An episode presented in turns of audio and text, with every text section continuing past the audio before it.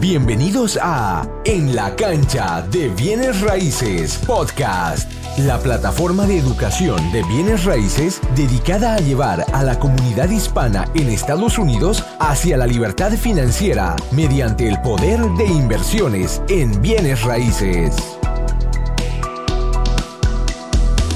Bienvenidos a En la cancha de bienes raíces podcast. El día de hoy tengo a Steve y Yolanda de Prestigio Group. ¿Cómo están?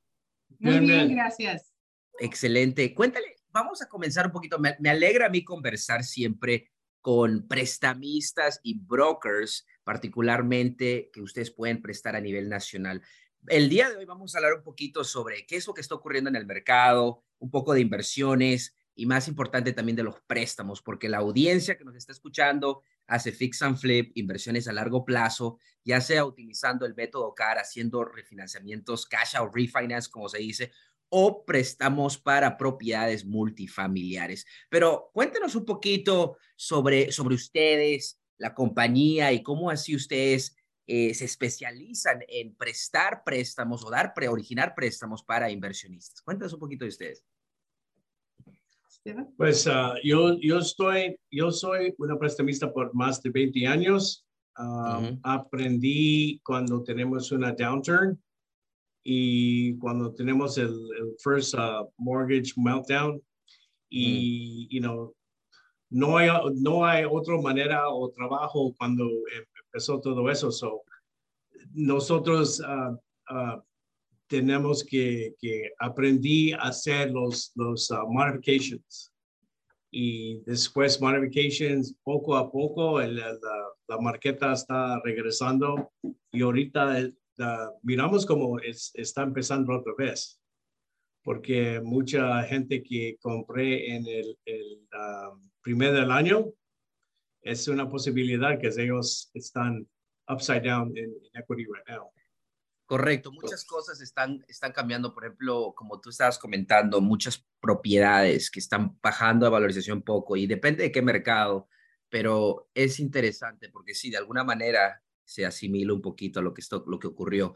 Em, pero cuéntanos un poquito, porque muchos prestamistas, y hablamos un poquito antes también, muchos prestamistas hacen préstamos a dueños ocupantes y es lo popular, lo general. ¿Cómo así se decidieron y hace cuánto se decidieron y qué tipo de préstamos pueden proveer ah, para la comunidad de inversionistas hispanos? Porque a mí me sorprende, yo he buscado, es que como hay que buscar, hay que, hay que buscar en todas partes para encontrar a alguien que hable español, que se especialice en préstamos de inversiones. Tengo un poquito de curiosidad, ¿cómo uno llega a especializarse en préstamos de esa manera, porque es muy importante. Me gustaría multiplicar y tener muchas personas que puedan ayudar a nuestra comunidad que está creciendo.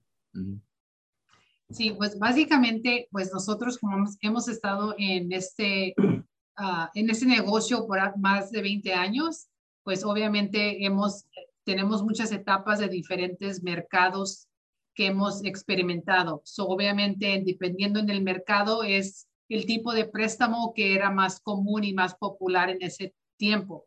Ahorita, como dices, hay muchos préstamos para inversionistas. Ah, hay un programa Jet Service. Ah, no sé cómo, cómo, tú dices uno CAR, tal vez es, es similar, pero básicamente... Sí, creo, creo que esos, esos préstamos creo que se refieren de, de como se dice, los, las propiedades que generan ingreso, ¿verdad? Eh, Exacto.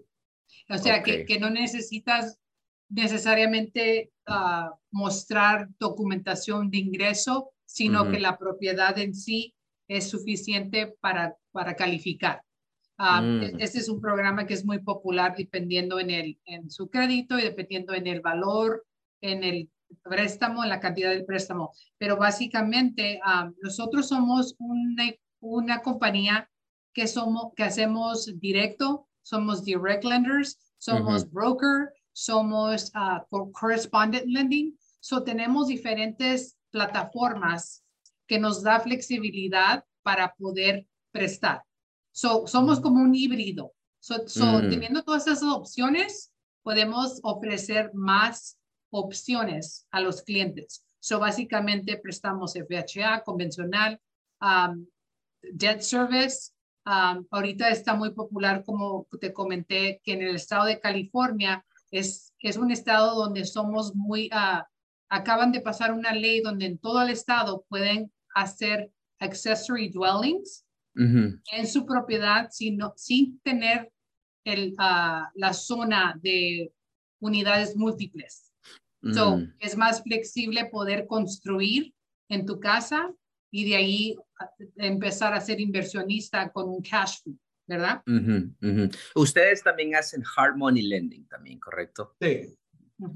y, y, eso es algo que quiero recalcar porque es importante. Siempre aquí en la cancha Bienes Raíces, Steve y Yolanda, hablamos de trabajar con, crear el equipo y trabajar con expertos que se especializan, porque es diferente trabajar con un agente tradicional que busca propiedades para primeros compradores que con un agente de inversionistas. De la misma manera, cuando estás trabajando con un prestamista, uno quiere múltiples opciones, ya sea porque quizás no tengo un buen crédito o quizás no tengo el ingreso, pero el trato, la propiedad tiene sentido porque tiene un ingreso, o posiblemente tengo un socio. Entonces, hay múltiples ah, maneras en el cual es muy beneficioso trabajar con un experto.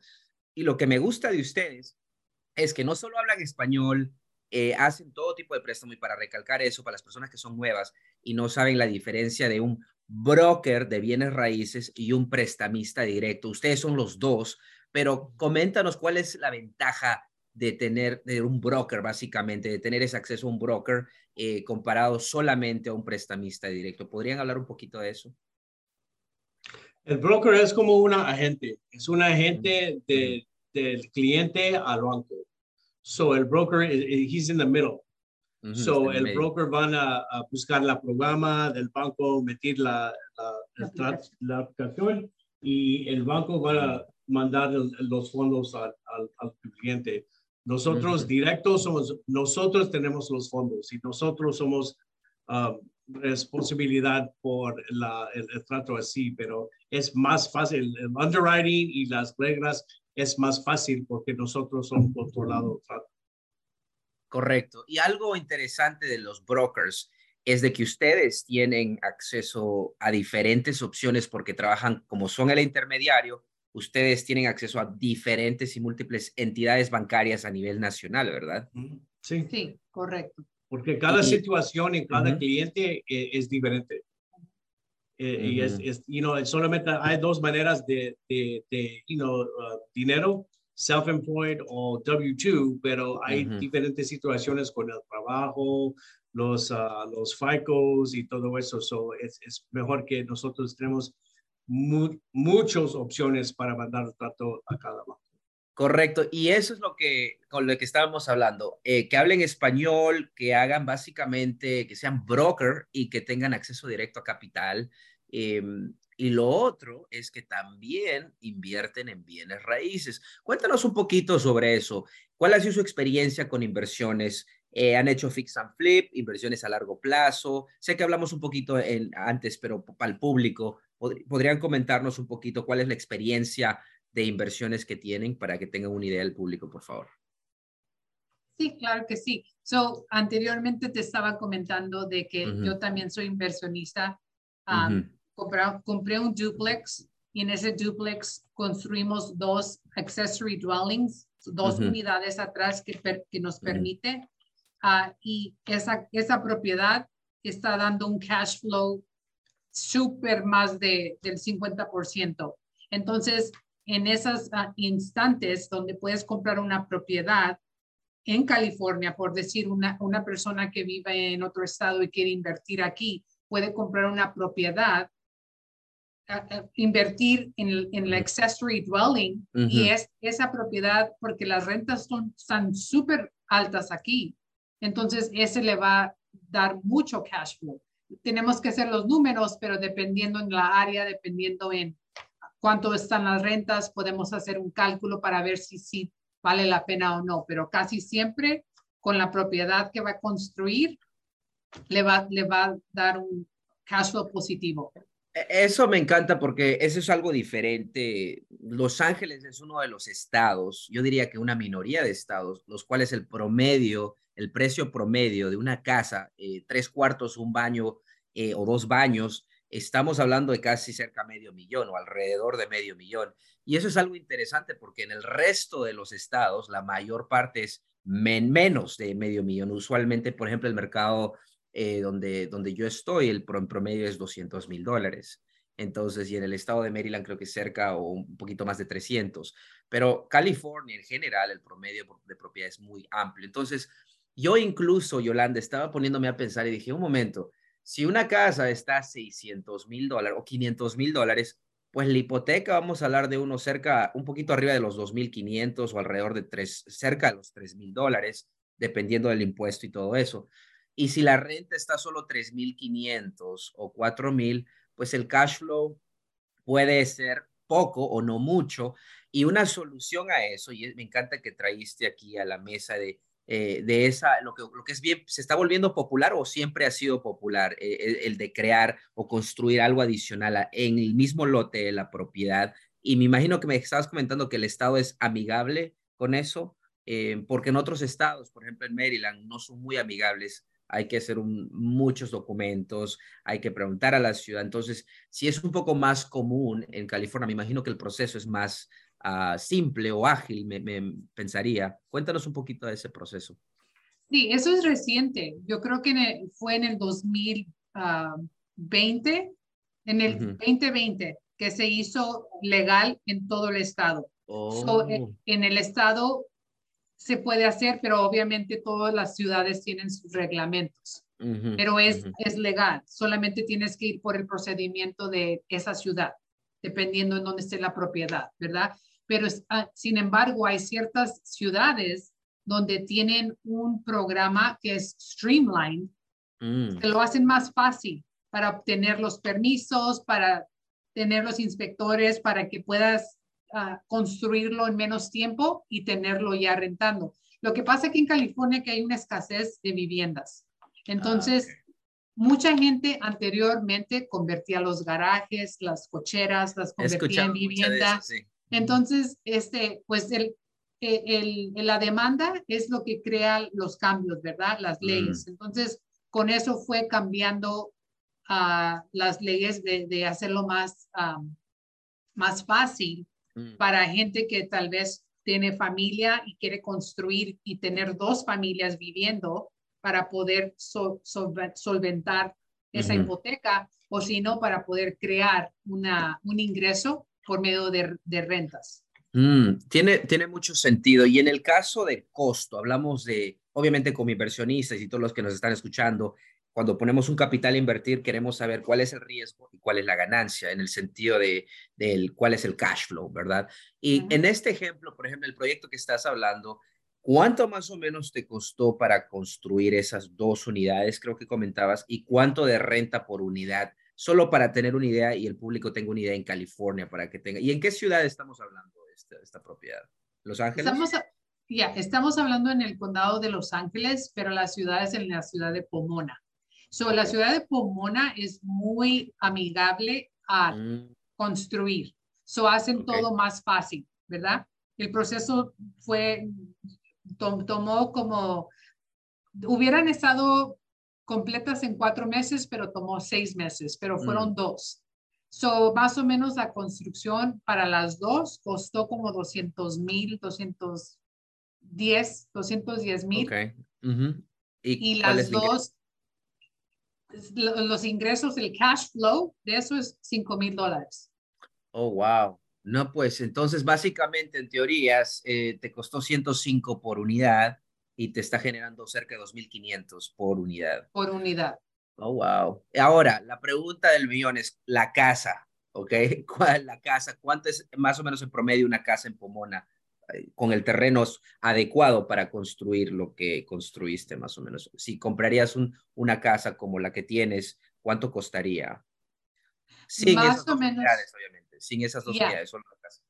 So, ahorita depende, ¿verdad? Porque ahorita eh, lo que pasa es de que hay muchas casas, no hay muchas casas, pero las casas que están no, se están quedando en el mercado. Ah, pero la mayoría de las casas tienen lotes grandes. So, en todas es muy, este, muy probable donde tú puedes comprarla. Ah, pero el promedio son como 550 mil. Ok, ahorita tengo para todos los que nos están escuchando, utilizamos Carl's Mortgage Calculator. Vamos a hacer unos números rapiditos. 550 y el pago inicial, el, el FHA, una persona puede comprar con FHA esa cantidad de 550. Sí. Excelente. No sabía si hay algunas limitaciones del precio en ese rango. Y el interés, estamos hablando que para Owner Occupant, y eso es el, siguiente tema que vamos a hablar, el, el, interés y el mercado, pero para este ejemplo, en promedio, 7% es, es justo o, cómo estamos con el FHA? 6.3. 6.3, ok, vamos a poner 6.3 y lo hacemos por 30 años porque es un préstamo de ocupación y estamos hablando que va a ser 3.285, ¿ok? Ese es el pago de hipoteca. Ahora, eh, los impuestos y para las personas que quieren aprender, yo tengo mucha curiosidad de, de California porque eh, es uno de los estados únicos, se podría decir, en los cuales el promedio de precio es muy alto, pero ¿cómo son los taxes en una propiedad así como esta, más o menos? Se podría Estamos hablando de 10 mil al año, menos o más, para tener una idea. En el condado de Los Ángeles, el, el porcentaje de los impuestos son 1.25% del precio de la casa. 1.25. Ajá. Ok, a ver, 1.25, como 6.800, como que cerca de 7.000. Estamos hablando de 600 y pico entonces, con el seguro y todo eso, posiblemente se va a 4.200 por ahí. Ok, arriba, un poquito arriba de los 4.000. Eh, tenemos el seguro de hipoteca y todo. Y estoy jugando estos números porque quiero tener una idea. Si tu pago mensual va a ser 4.200, un ejemplo. Para tener un contexto, ¿cuánto es la renta promedio de la misma casa? ¿Estamos hablando que va a ser menos o más de 4.200? Solo para tener una idea de una casa de 550 más o menos en Pomona. Obviamente va a depender en la condición. Claro, claro, claro, en promedio. Como 3.500. Ok, 3.500. Entonces, básicamente, si yo compro una casa para inversión y cambiamos el 3.5 por 20%, la hipoteca baja, pero posiblemente se va a 3.500. Eh, es, entonces podríamos decir, y corrígeme si estoy equivocado, Yolanda, y yo sé que estamos pensando mucho porque me encanta hacer esto, pero básicamente estamos, eh, es para invertir en bienes raíces, en casas así, creo que básicamente para generar un buen flujo de dinero, estamos casi mm, obligados a construir algo en ese ejemplo, obviamente de construir algo para que tenga sentido de inversión, para que tengamos un retorno, un buen retorno a nuestro dinero. Porque si solamente es la casa como inversión, la renta no, no cubre los gastos de operación y la hipoteca y, darnos suficiente cash flow. ¿Es correcto eso? Sí, correcto. So, básicamente, si, si uno quisiera comprar una casa con lo mínimo mm. y, pensar, ok, pero aquí me van a permitir construir, en vez de, de invertir el dinero en, en, el enganche, mejor invertir el dinero en construir un accessory unit porque ahí vas a poder conseguir más dinero como el cash flow, ¿verdad? Por ejemplo, si construyes algo, hay ciertos reglamentos de cuántos pies cuadrados puedes construir, ah. eh, pero si permiten construir tres recámaras y dos baños, algo de tres recámaras, dos baños en, en, esa ciudad te va a dar lo máximo de renta. Mm. Entonces, ahí es donde vas a recuperar y vas a tener parte de cubrir, uh, ¿me entiendes? Ahora cuando rentas tu casa, si, es que después decides mudarte, rentar la, la casa y rentarla de atrás, entonces te, mm. va, te va a convertir en un cash flow. Claro. Pero, te va a tomar tiempo, obviamente pues, ahorita por el, por el mercado como está cambiando. Ya, es una opción de múltiples que, que me encanta compartir con toda la comunidad de inversionistas porque eh, muchos piensan que no tengo X cantidad de dinero, pero hay una manera, el famoso house hacking también es algo muy popular eh, y, tenemos y hablamos de eso mucho. Me parece fenomenal em, de que hay oportunidades de ese ángulo. Me imagino que hay muchas más oportunidades, pero hablemos un poquito, ya que hablamos un poquito y me encanta, la audiencia te, los conocen, em, entiende un poquito de su experiencia y de que son brokers y préstamos directos, que prestamistas directos Hablemos un poquito del, del mercado, del, qué es lo que está ocurriendo con los intereses, particularmente del ángulo de, para las personas que van a hacer fix and flip, o sea, hard money lending, para el lado de inversiones a largo plazo, lo que me, me gusta decir, llave a mano, que son propiedades que no necesitan arreglo, y las propiedades con valor añadido, donde ellos van a comprar con hard money loan y refinanciar con un préstamo fijo a largo plazo para poder generar un flujo de dinero. Entonces, ¿cómo está el mercado? Yo sé que ha cambiado mucho, pero me gustaría saber el mercado actual de los intereses, del mercado de, de, préstamos. ¿Podrían hablar un poquito de eso, por favor? Tell them about the, the, the buy down. Well, ahorita hay una, um, dice? Hay una opción, opción en, en los uh, intereses ahorita. So, por ejemplo, si vas a comprar una casa de 550 y solamente el dueño puede ofrecer dos puntos y los dos puntos van a bajar el interés dos puntos. So, originalmente uh, nosotros calculamos el interés a 6.3. So, por bajamos el interés dos puntos, empezamos a 4.3. So, el primer oh. año es 4.3, la segunda año es 5.3 y la tercera sale en el original interés 6.3 porque nosotros todos los, uh, los the, experts y, nosotros pensamos que los intereses van a bajar en el, primero del 2024. Mm. So, en, en ese programa de buy down, uh, ustedes, ustedes van a, you know, beneficiar por el, el interés bajo, por dos porcentajes bajos. Tocando en lo que está diciendo Steven, este, so, en este, el escenario que estábamos hablando de comprar una casa de 550 mil, el interés es 6.3, ¿verdad? FHA con lo mínimo. Ok, si, si ponemos ese mismo ejemplo con el buy down, so el buy down es algo que, que, por ejemplo, si haces tu oferta ahorita en California, es, es un buyer's market, o sea, el mm. comprador tiene un poquito más de ventaja porque puede, puede pedir ciertos uh, closing costs, costos de cierre, um, ser un poquito más flexible para tratar de negociar, ¿verdad? so, en este ejemplo, si alguien compra una casa de 550 mil y le, le pide al vendedor que le pague los costos de cierre para poder hacer el buy down, entonces, y acepta, la persona va a obtener el interés de 4.3, que viene, el, el, pago que teníamos anteriormente era de 4.200, ahora quiere decir que su pago empezaría 3.600. Entonces, el primer año empezaría con 3.600. Si las rentas más o menos son 3.500, yo creo que 3.600, algo así, puede, puede ser. Le da tiempo de que tenga ese pago por un año y después va a subir otro punto que el siguiente punto el pago sube. Oh. Y, y, eso es algo reciente, ¿verdad? Porque esa es, la primera vez que lo he escuchado. O sea, básicamente, y esto, es, estamos hablando de FHA en estos momentos, ¿verdad? Exacto. Solamente FHA convencional y ahorita los productos de non-QM están empezando con eso también.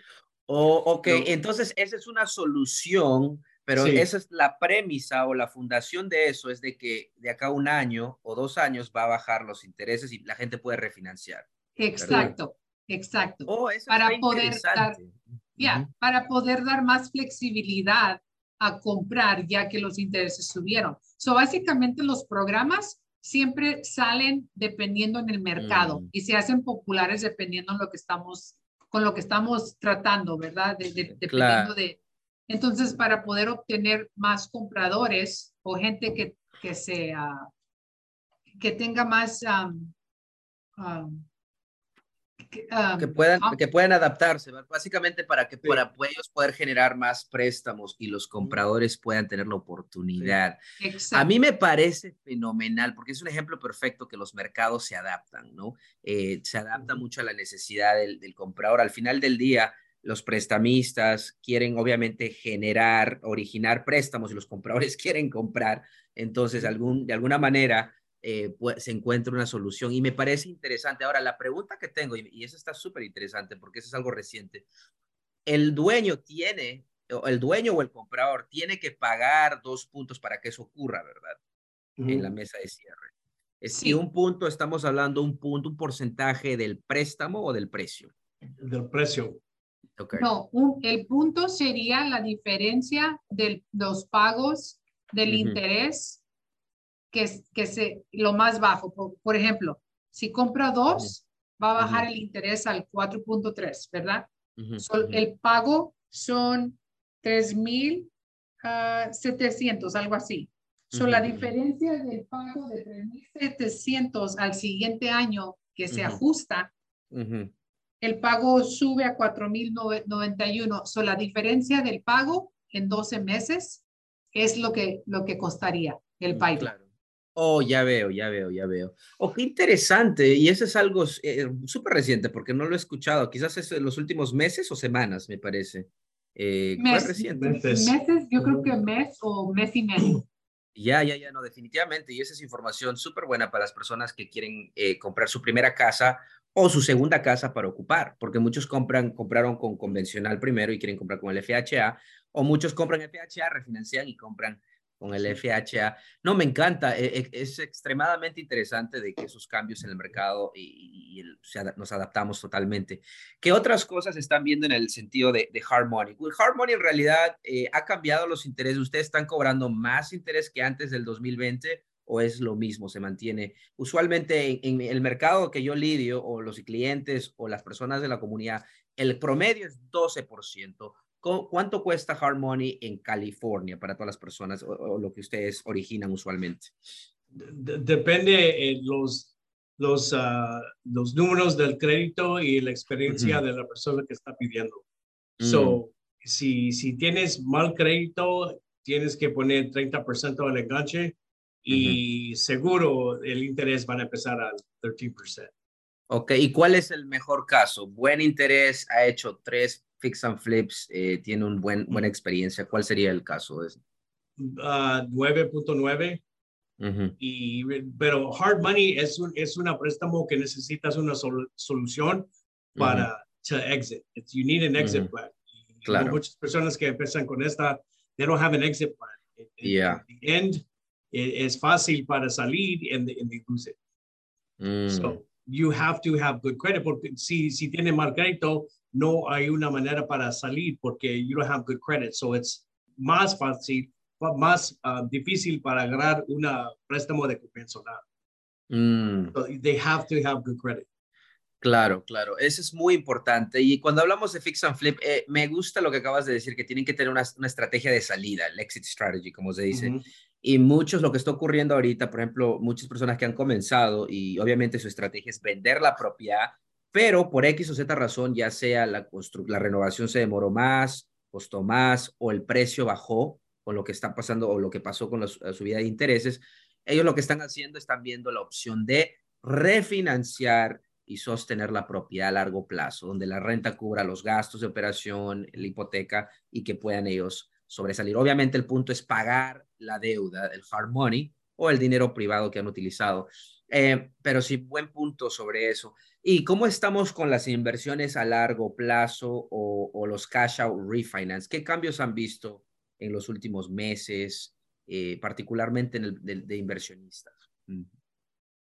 Pues básicamente los cash out refis son menos. Menos, menos mm. gente está haciendo cash outs, al menos de que tengan mm. bastante plusvalía y quieren invertir, reinvertir ese dinero, sacarlo y ponerlo en otro, en otro, ah, en otra inversión.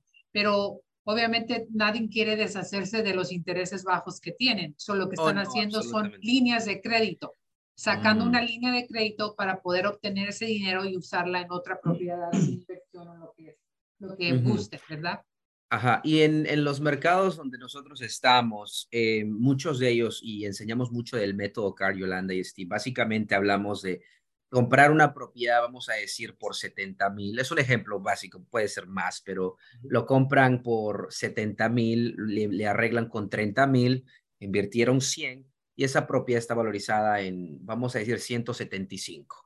Entonces van a un banco y lo que enseñamos, el banco te va a dar lo que llamamos, y ustedes saben, LTV, y el promedio de deuda a valorización, se podría decir. Entonces, lo que Yolanda está diciendo que si antes era el 80%, eh, quizás ahora es el 75%. ¿Qué porcentajes están viendo ahorita del TV cuando hablamos de, del, refi, del cash out refinance, refinance pero, pero sin seasoning? O sea, es un inversionista que vino, lo compró, tres meses, subió la valorización y ahora quiere eh, refinanciar para pagar a su hard money o dinero privado. Eh, ¿Tienen productos ustedes que no requieran lo que llamamos, no sé cómo traducirlo, pero tiempo de sazonamiento, se podría decir? Em, cuéntanos un poquito de ese programa que tienen para que entiendan mucho los inversionistas. So, básicamente, no si lo comprases como inversión, lo comprases cash, right? si, con inversión, no, no tienes ningún límite de tiempo que esperar para poder sacar el dinero. Tenemos un, un, inversionista que, que sí presta con eso, de ese, de ese Claro, pero va a, ser, va a ser basado en el ejemplo que les doy. Si lo compramos por 70 y lo arreglamos con 30, está, o sea, y la inversión es 100 mil, pero la valorización 75%. efectiva de, de la valorización 170, de los 175 que hablamos, o sea, de la valorización después de los arreglos. ¿verdad? Sí, el máximo sería 75% de los 75% de lo que se valorizó. Excelente. Ok, entonces eso es lo que cambió. ¿Y antes era 80%, era lo máximo que ustedes, o siempre era 75%? Eh, propiedades en inversiones, no. Siempre ha sido 75. Ok, 75% de la valorización y no seasoning, ¿verdad? No tiempo, lo pueden hacer en tres meses, seis meses. Eso es muy bueno. ¿Y cuál es el interés más o menos? Estamos hablando que va a ser el mismo interés que, un, que cuando tú compras una propiedad o va a ser más alto que una compra o, eh, cuando uno hace la refinanciación, solo para tener una idea en su experiencia. Pues todo depende también en, en cómo es la situación del, del, mm. crédito. Va a depender en varias cosas, ¿verdad? Claro, claro. el tipo de propiedad también. So, mm. pero, I mean, ahorita en general, de los 9%, uh, de 9, ya. Eso es lo que me estaba dando cuenta. Me encanta que me confirmas muchas cosas, pero muchas de las personas que estoy trabajando, cuando hacen cash out refi, sí lo estoy viendo en los nueve, ocho, high, altos ocho, nueve. Raras veces lo estoy viendo menos de 7.5. Eh, y entonces es interesante que el mercado, pero si nosotros hablábamos hace un año y medio, dos años, yo he visto hasta 5%, 5.5%, pero obviamente ha cambiado y con eso le, recordamos a todos los inversionistas que tienen que hacer su número, sus números correctamente. Hagan su diligencia correspondiente. Tienen que hacer cuál es la renta del mercado, los gastos de operación, la hipoteca, porque con los intereses, bueno, no pueden hacer los, sus números a 5% cuando los intereses están a 8.5 o 9% si van a hacer un cash out refi. Entonces, muy, eso es muy, muy importante para todos los inversionistas. Y por último, me, gustaría saber ¿cuáles son los ah, consejos que podrían dar? Porque ustedes trabajan con muchas personas en nuestra comunidad hispana, inversionistas, eh, primeros compradores, hard eh, fix and flippers, como se llama. ¿Qué es una de las cosas que ustedes ven, errores muy populares que muchas personas eh, como inversionistas cometen y qué ustedes podrían recomendar para que no cometan esos errores? Preservar el crédito porque mm. muchas veces, you know, hard money está fácil para agarrar, no problema, mm. no problema. Vas a poner el enganche, y you know, el interés está alto, no problema, pero salir de esta, uh, eso uh, fue muchos problemas porque mm. no pueden agarrar un préstamo convencional. Y es más, uh, depende, si son inversionistas y ya ellos son dueños de otras propiedades, it has to be it has to be non-owner occupied. Mm. And you know, the, the yeah. interés is más alto and it's not easy to qualify. So they need good credit and they need, y los, y los uh, you know, en los dineros de los tax returns too. You, you need, tienes que, tienen que pesar dinero al, al gobierno to, to show, you know, that you're making money. Yeah.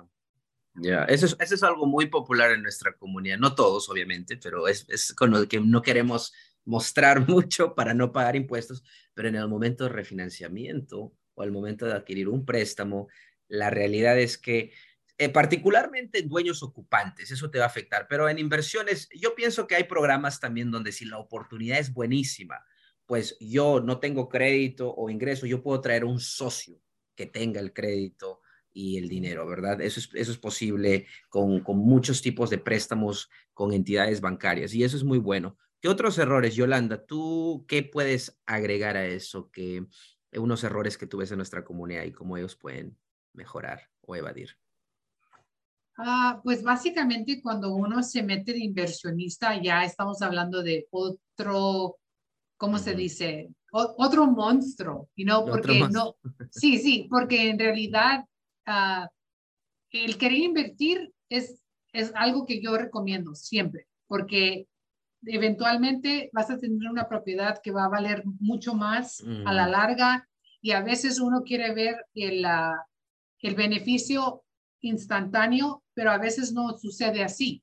A veces en la inversión tienes que esperar un poco de tiempo y después eventualmente vas a ver la ganancia. Si no la ves la ganancia en el cash flow, la vas a ver a largo plazo con la, plusvalía que va a subir.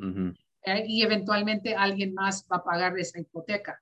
Mm. Entonces, lo que yo veo a veces es de que mucha gente piensa que invertir va a ser algo instante, al instante que vas a ganar, pero el, el, invertir es algo que tú tienes que meterte en la cabeza que va a ser a mm. largo plazo porque mm. eventualmente es donde la ganancia va a venir y los beneficios vienen instantáneos, porque te van a venir en modo de cuando haces la declaración de impuestos, te va a ayudar en tus ah, impuestos cuando haces mm. tu declaración, porque ya eres un inversionista, tienes más cosas que este, deducir. Deducir, exacto. Entonces, lo que yo veo es que a veces la gente no invierte porque no ve el gran beneficio mm. instantáneo. Y, y si quieres invertir, tienes que pensar en, en futuro. A largo plazo. Ajá. E, eso es un buen punto. Muchas personas en nuestra comunidad, em, eh, bueno, y yo digo por, de mi experiencia, porque mis padres también, eh, y yo a cierto nivel también en algún momento, eh, lo que llamamos la gratificación o la satisfacción instantánea o a corto plazo. O sea, el vestirlo mejor, comerlo mejor, hacerlo mejor, pero para el día de mañana, seis meses. Creo que eso es algo de que pensamos que todo lo que está ocurriendo fenomenal el día de hoy va a ocurrir siempre. Y siempre va a haber retos como la economía, el trabajo, entonces, incluso las inversiones, siempre hay riesgo, va, a bajar las propiedades, algunos inquilinos no van a pagar a tiempo, entonces siempre hay riesgo en todo. Creo que algo bien interesante de la mentalidad inversionista es lo que añades de invertir a largo plazo y tener la paciencia sabiendo que hay el beneficio. Lo que me encanta de bienes raíces es que tenemos el cash flow, que es un beneficio a corto cada mes, lo vemos cada mes, y tenemos el beneficio a largo plazo, que es la, obviamente, apreciación y eh, lo que me gusta llamar es la reducción de la deuda que cada mes el inquilino pues está pagando tu hipoteca o parte de tu hipoteca y tu deuda está bajando, ¿no? Está reduciéndose y con la apreciación pues creas la equidad. Me encanta mucho y esos son tres puntos muy buenos de nuestra comunidad y obviamente cómo ellos pueden evadir esos errores y pensar a largo plazo es una de las cosas muy, muy importantes, el crédito, como dijo Steve, asegúrense de que si no tienen crédito, ¿qué están esperando? Yo pienso que la mayoría de las personas que nos están escuchando tienen crédito, pero si no lo tienen, saquen una tarjeta de crédito. Eh, creo que una de las reglas rápidas es no utilices más del 20% de tu límite y obviamente la regla número uno de tener una tarjeta de crédito, paga tu tarjeta de crédito a tiempo. Sí, Muy importante. Em, aunque sea el mínimo, pago mínimo, pero pagan, porque estar tarde afecta muchísimo el crédito. Oh, ya, definitivamente. Yo, y para recalcar ese punto tan importante, y yo les voy a comentar una historia personal. Yo tuve, yo trabajé por cinco años para tener mi crédito 808, ¿ok? Y un día, un día compré una, como creo que era un lapicero, literal, algo de tres dólares o cuatro dólares. Y o yo lo compré como siempre y obviamente sigo mi vida vendiendo propiedades, invirtiendo y todo eso. Y lo que ocurre es que dos meses pasan y mi, crédito fue de 808 a 740. Y yo dije, ¿qué está ocurriendo aquí? O sea, chequeé todas mis cuentas, llamé a personas, a compañías y todo, y me di cuenta que cuando compré eso de Amazon, eh, Amazon automáticamente puso la tarjeta de crédito de Amazon, ¿ok? Sin que yo lo puse, sin, que yo lo, lo seleccione. Y yo pensé que compré esa, esa, cosa de mi tarjeta de crédito de, de PNC. Entonces, el punto es que me bajaron más de 60 puntos, ¿ok? Eh, y eso ah, me arruinó el día y honestamente aprendí mi lección tan grande que, que hasta algo de 3 dólares, si tú no lo pagas a tiempo y pasan dos meses, créeme, te va a afectar tu crédito, particularmente si quieres tener un crédito muy alto. Es como te, es como te tratan de, darte una lección, ¿no? Para que tú puedas mejorar y pagar a tiempo. No importa si es tres dólares o cinco dólares para el punto de Yolanda, haz tu pago aunque sea lo mínimo.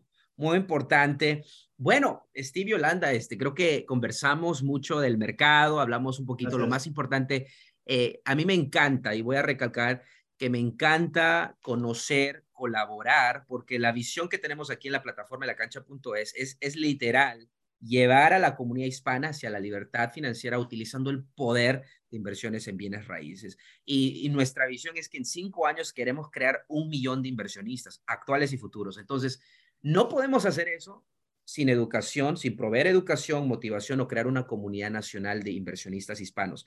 Y nosotros no podemos, es imposible nosotros crecerlo si no colaboramos con expertos como ustedes, profesionales como ustedes, líderes como ustedes que estén impactando a la comunidad hispana. Entonces, muy agradecido y bendecido de conocer personas como ustedes y muchos más que estamos nosotros colaborando. Y vamos a tener el evento en Los Ángeles, si lo están escuchando ahorita, creo que les comenté el otro día, en Los Ángeles en enero 28. Em, me encantaría tenerlos ahí como sponsor a ver, para que los conozcan. Yo sé que mucha gente ya va a estar preguntando por ustedes, que creo que están cerca de Los Ángeles, ¿verdad? Muy cerca de Los Ángeles. Sí. Sí. Y quizás puedan conocer muchas personas que necesiten eh, préstamos de todo rango. Entonces, muy feliz, simplemente agradeciéndoles una vez más. Y últimas palabritas, Steve Yolanda, sobre muchas personas están en la banca de bienes raíces y queremos que estén en la cancha de bienes raíces, esa analogía de meter gol, de agarrar su primer trato, siguiente trato. Muchas personas están calentando, educándose, pero tienen ese temor de ir a la cancha porque pues eh, tienen miedo de perder dinero, tienen miedo de, de que algo puede pasar. Obviamente hay riesgos en todos los negocios, pero ¿qué pasa si es mental? ¿Qué, qué, qué recomendaciones o qué consejo le puedes decir si, para que tomen acción? Ya están listos, pero en su mente están esperando para que el universo se alinee, están esperando que, que venga alguien y le ayude a comprar de la mano y eso obviamente no ocurre. Uno tiene que hacerlo. ¿Qué consejito les podrían dar a esas personas eh, de habla hispana? The people that are waiting to buy. Yeah. Well, pues ahorita la, la, so, con el buy down que está diciendo, diciendo con FHA, en, en tres años, cuando los intereses se bajan, no tienes que tener equity para, para refinanciar y bajar en el, tu interés en FHA porque FHA Streamline es no más uh, interest rate reduction, pero estás en convencional es un uh, refinanciamiento tradicional where you have to have equity. So, mm. ahorita para empezar FHA, ahorita con el buy down, es el, mejor programa que tenemos. Increíble. ¿Yolanda? yo, yo diría que nunca hay, hay el momento perfecto para mm. nada ni para tener hijos, ni para casarte, ni para, ni para nada. Entonces, tenemos que vivir en, tenemos que vivir en un, lugar, tenemos que seguir con nuestra vida. yo mm. siempre digo, el primer paso es primero, tener tu propia casa, porque tienes que pagar renta y tienes que vivir en un lado. Ahora, eh, el, siempre me preguntan, ¿es, es, ¿es buen tiempo? ¿Es buen tiempo? Siempre va a ser buen tiempo si, calificas, si tienes trabajo, si tienes dinero para invertir, aunque sea lo mínimo, siempre es mejor ser dueño de tu propia casa que rentar. Entonces, yo diría que el pensar y pensar que va a llegar el momento donde las casas van a bajar, donde los intereses van a bajar, puede pasar toda una vida y nunca lo cumples.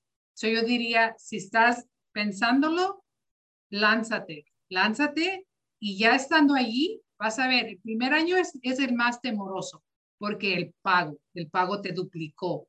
Entonces, ya que te vas acostumbrando, es como cualquier cosa que, que primero empiezas. El primer año va a ser lo más, lo más difícil. Ya teniendo ya estar acostumbrando a tus finanzas, ok, tengo que hacer mi pago de 2.500, ya se, para el siguiente año ya se mejora, ya, ya no estás tan estresado. Entonces, yo digo, sigue con lo primero y después abre tu mente para poder invertir, para poder subir el escalón, ¿verdad? Porque mm. obviamente cuando tú tienes una propiedad, de allí es donde el, el uh, wealth, home ownership, de ahí es donde mucha gente se hace rica, de, de tener inversiones, de tener bienes y raíces. Es ahí como mucha gente se educa, manda a sus hijos al colegio. Entonces yo siempre digo de que tener una propiedad, ser dueño de algo aquí en los Estados Unidos, te va a abrir oportunidades muy diferentes. So, si, si, si estás pensándolo, no lo pienses, hazlo. Excelente, me encanta. Y una vez más, ¿cómo las personas... Sí, dale, Steve, dale. 60% of America's wealth has been built on real estate. Mm, el 60%, el 60% del patrimonio o riqueza ha sido construida mediante bienes raíces. Y eso es algo muy importante que siempre, por eso con la educación, eh, pueden comprar una casa con house hacking y ahí es donde comienza, como dijo Yolanda, crear esa fundación y de ahí arrancar en inversiones. Bueno, Steve Yolanda, ¿y cómo se comunican con ustedes, muchas personas que están viendo a nivel nacional? ¿Cuáles son los estados en los cuales ustedes pueden prestar? Yo sé que están en California, pero ¿qué estados también pueden originar préstamos como broker o prestamista directo? Por el hard money, uh, pues, we have, uh, hay bancos varias, pero I have one, um, I have one direct lender that will loan for the most part anywhere. Oh, ok. Entonces a nivel nacional pueden dar préstamo de hard money. Sí. Ok. ¿Y préstamos a largo plazo? En directo y brokered. En brokered casi todos los bancos, pero directo California, el estado de Washington, Texas, Colorado, Louisiana, uh, Georgia, Idaho, uh, Maryland, este, y hay otros dos más que están tratando de agregar. Excelente. Virginia. ¿Y cómo se comunican todas las personas que quieren contactarse con ustedes? Bueno, los que no van a venir a, Los Ángeles, yo sé que muchos de ellos van a venir, pero con los que no van a venir y se van a perder el evento, cuéntales eh, cómo se comunican con ustedes para obtener eh, los préstamos con ustedes. O nosotros, uh, you know, tenemos uh, un teléfono directo y los celulares. Voy a mandar los uh, tarjetas de negocios a ustedes a, ti. Excelente. ¿Y tu, número? Ah, área 323 Ajá. 543 17 38. Excelente. También lo que vamos a hacer en, el, en la descripción. Oh, Yolanda, claro, por favor. Oh, mi número directo, pues obviamente todos se comunican con celulares o pueden entrar a, mi email o mi página también pero mi número celular es 626-826-3819. Excelente. Y básicamente, simplemente cerrando, agradeciendo a ustedes por tomar el tiempo de, educar a la comunidad y espero colaborar más en el futuro con ustedes, Steve y Yolanda. Muchas gracias por su tiempo y, y no se olviden ustedes de estar en la cancha de bienes raíces. Gracias, Yolanda, Steve.